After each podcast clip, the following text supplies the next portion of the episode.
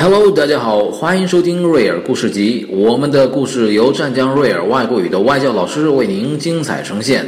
Hello, dear guys. This is Real English Story Time.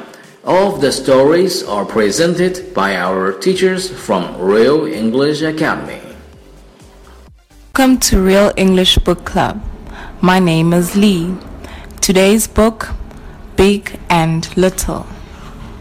The key words are have, has, have, little, car, dad, big, bike, horse, lorry, ball.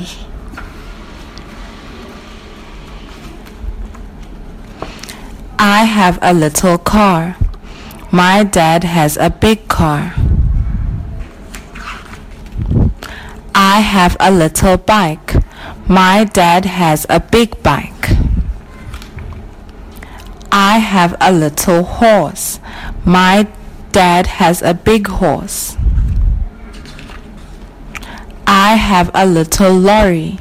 My dad has a big lorry. My dad has a little ball. I have a big ball.